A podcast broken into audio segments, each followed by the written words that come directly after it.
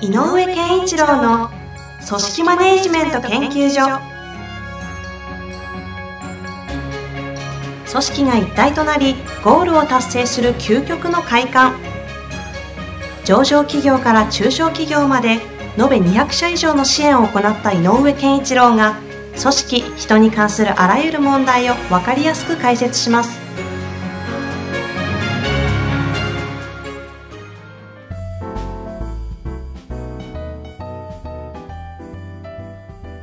こんにちは、ナビゲーターの遠藤和樹です。井上健一郎の組織マネジメント研究所第26回。井上さん、本日もよろしくお願いいたします。よろしくお願いします。本日も質問が来ているんです。はい読んでよろしいでしょうか？はい、どうぞ。えーインターネット広告事業社員、はいえー100名ほど100名。ということですね。えー現在、中途採用と新卒の比率は約6対4ほどです。現行の評価制度はほぼ目標管理制度だけになっている状況です。しかし、評価制度の見直しをボードメンバーから求められる、えー今求められております。はい今年30名ほど増員予定です。例えば、げ現実的にえー500万円の売り上げを出す営業マンと、うんえーと2000万円の売り上げを出す営業マンがいる場合、ポテンシャルを見れば500万の営業マンの方が優秀だとしても、2000万円の営業マンが評価される状況になっています。はい。360度評価、180度評価、その他コンピテンシー評価などいろいろな意見が出ていますが、今後導入すべき評価制度に対してアドバイスがあればいただけないでしょうか、という評価制度のね。ご質問が来てますね。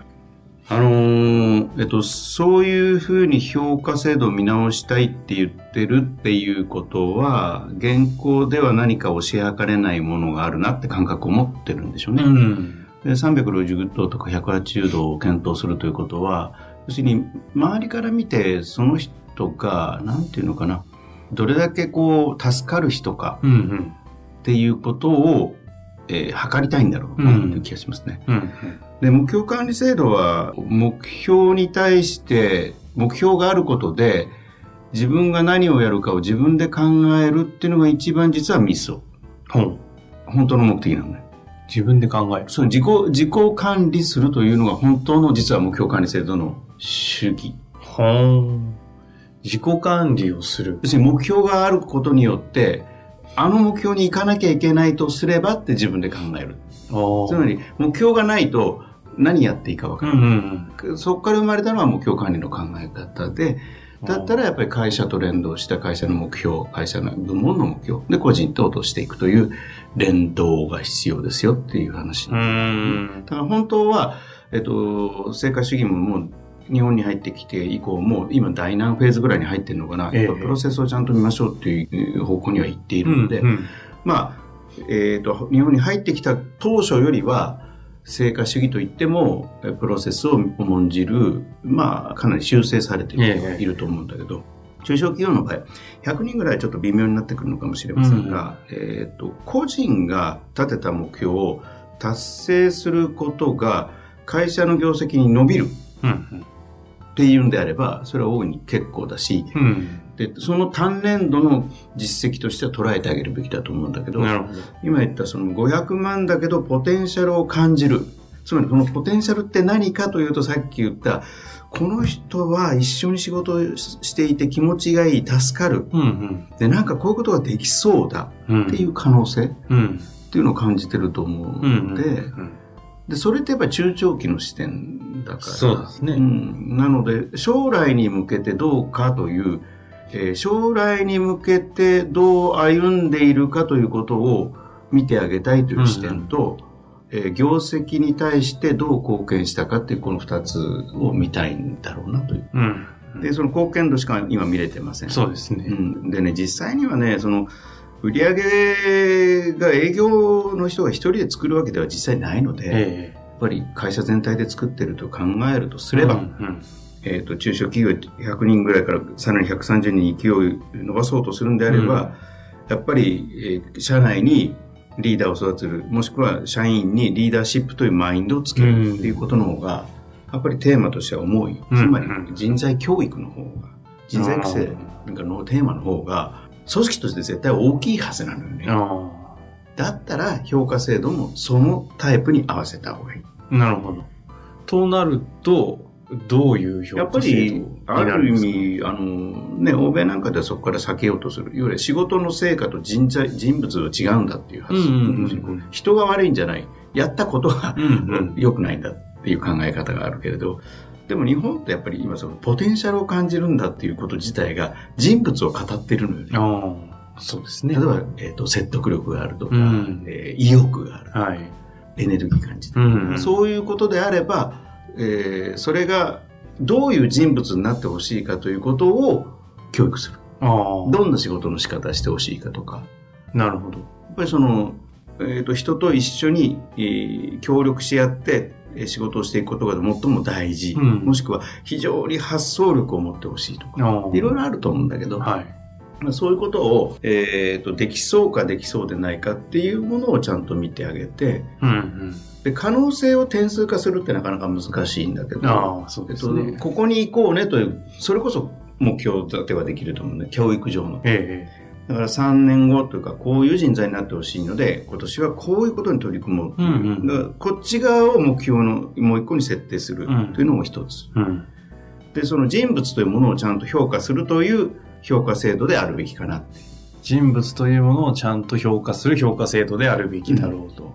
そうすると目標管理だけに、現行、ここの会社さん、目標管理だけやってますけど、それを踏襲する目標管理だけの評価制度はちょっともう終わりの時期を迎えてるのかなそれだけ。けではねうん。それは一個あっていいんだけどあのだから目標自体その業績え成果創出の目標があっていいんだけど、うんもう一個はやっぱりどうやって人材化されていく人材の財財産の財、はい。い、わゆる人材としてどう機能していく成長していく。っていうん可能性を広げていくために、えー、と教育が必要なので現場の教育を生かすためにはせっかくやってる評価制度を使った方がいいっていう流れ。なので、うん。評価制度にえー給与を決めましょう今年の出来高を価値測りましょうっていうだけではなくて、この人間はどう育っていっているのかでこれをさらにこういう強みを持っているかとかっていうふうなものを見てあげられる仕組みなるほど。で簡単なのはよくいろんな場で言ってるけどあの関係者が集まってちゃんとみんなで一人一社員のことについて語り合うという場面があるのが一番いいよね。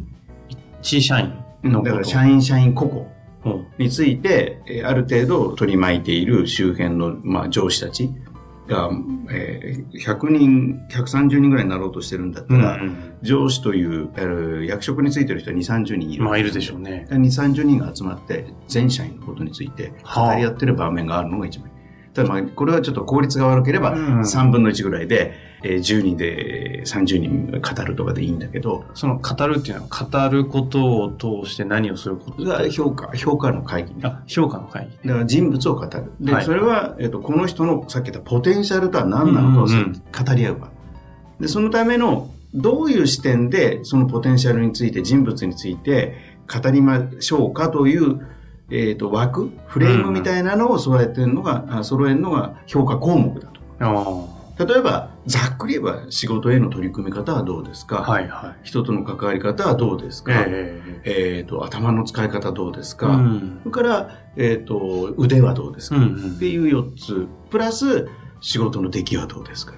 で、この4点で、あ、じゃあ、例えば遠藤さん、僕あの A さんについて話してくださいって、うんえー彼は仕事の取り組み方については意欲はあるけれども、例えばね、その優先順位決める際に、はいちょっはいと良くないとか、そういうことをポイントポイント絞って、うんで、トータルとして彼は今こういう価値だと思うっていう、で、こういう方向性に、うん。えー育てたいと思ってますとか。それを全社員分やるんですか？ちなみにさらっとおっしゃってましたけど、えっと、4つのポイントってなんかさらっと言いました。あ5つねなんあ5つですか？えっ、とね、えっ、と、まあ、トータルで言うと仕事の出来どうですか？はい。で、それを支えるものとして、仕事への取り組み方がどうですか、うん。それから、人との関わり方がどうですか、はい。それと、頭の使い方、頭。の良さね。頭の使い方がどうですか、うんそれから、えっ、と、腕はどうですか？スキルってことですか？そうスキル、技能、うん。知識。っていう、まあ、ざっくり言うならその5分類を、で、今、初めに言った仕事の出来でしたっけ？これは、えっと、この会社さんで言うと、目標管理の部分が、それを今やってるんですあの、ね。やってる可能性あるよね。うん。で、営業だったらそれでいいのかもしれない。ただし、総務の目標管理って難しかったりするとすれば、ね実際に全くミスのない仕事をしてるっていうのは仕事の出来の良さなので。ああ、そこも一旦定義してあげなきゃいけない。定義してあげなきゃいけない。だからみんなでね、こう定義していくんだよね。はでうちの部署ので人との関わり方っていうのはこういう人を大切にしなきゃダメだとか、こういう関係性。なんかそういうことを、えっ、と、評価者が一人の世界の中でうんうん部下と向き合うんではなくて、ある程度そういう評価をするような立場の人たちが集まって、みんなでそれぞれが感じているものを語る。っていうことで、基準みたいなのが。はあ、あ、今まさにそれをお聞きしようと思ってたんですけど、その話し合いをすることで何が起きるのかなとは思ったんですけど、基準ができる。上の人たちのか、統一した基準が醸成されるとか勝手に。それともっと言うと、社員一人一人に全員で語るので、実は、えっ、と、そんなことをやらなかった時の何十倍も一人の社員について会社がどう思うかという、会社がどう思うかという共通見解ができる。ああ。すると共通見解ができると、だったら人材のあの登用の仕方。ああ、そこにもつながるのか。まあ、ある会社でこういうことをやってるけど、昔に比べて抜擢人事がすごくしやすくなる。昔だと、なんでああそこのあいつなんだよっていう。ああ、でもみんな統一の基準あるし。あるから、あ、まあ、そりゃそうだよなって話になる。ああ、なるほどね。うん、あのそこあの、役員は、人事役員は、その効果が一番大きかった。みんなで分かり合うのでち、なみにそのケースはどんな感じでこうさせたというか？あのーまあ、私たちがね、えっ、と、持ってた人事評価制度をも使っていたので、それをもとに、えっ、と、もう毎年、もう2回、年に2回、評価会議というのを淡々とやる。な何人ぐらい集まるんですか？評価会えっ、と、そこはね、300人の会社なので、おお、でかいです。8チームに分けてやってましたよ。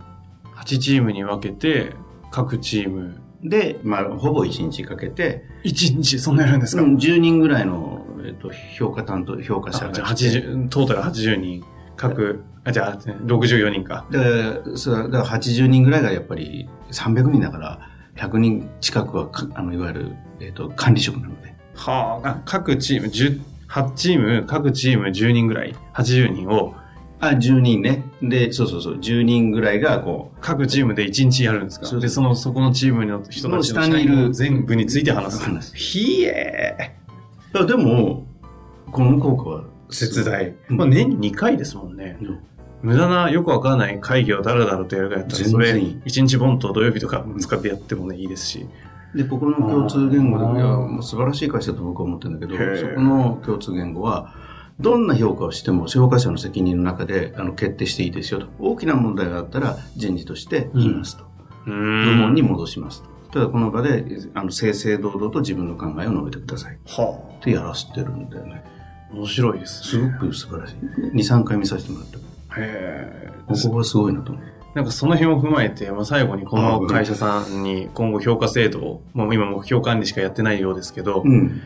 考える上で何か。えっ、と、100人がなのであえて言うと、えっ、と、やっぱり、その、目標管理を捨てなさいということは言言わないから、うんうん目標管理プラス、やっぱり、えっ、と、人材育成うんに、うんえーつながるようなうんうん。評価項目を整理して、みんなで精査していくっていう手順なるほど。を踏むといいと。ぜひ今のご意見を参考にして、評価制度導入してね、はい運用のフェーズであの悩みが出たら、その時はまたそうそうそう。ぜひあのぜひぜひ。ご質問いただけたら嬉しいなと思います。はい本日もありがとうございました。ありがとうございます。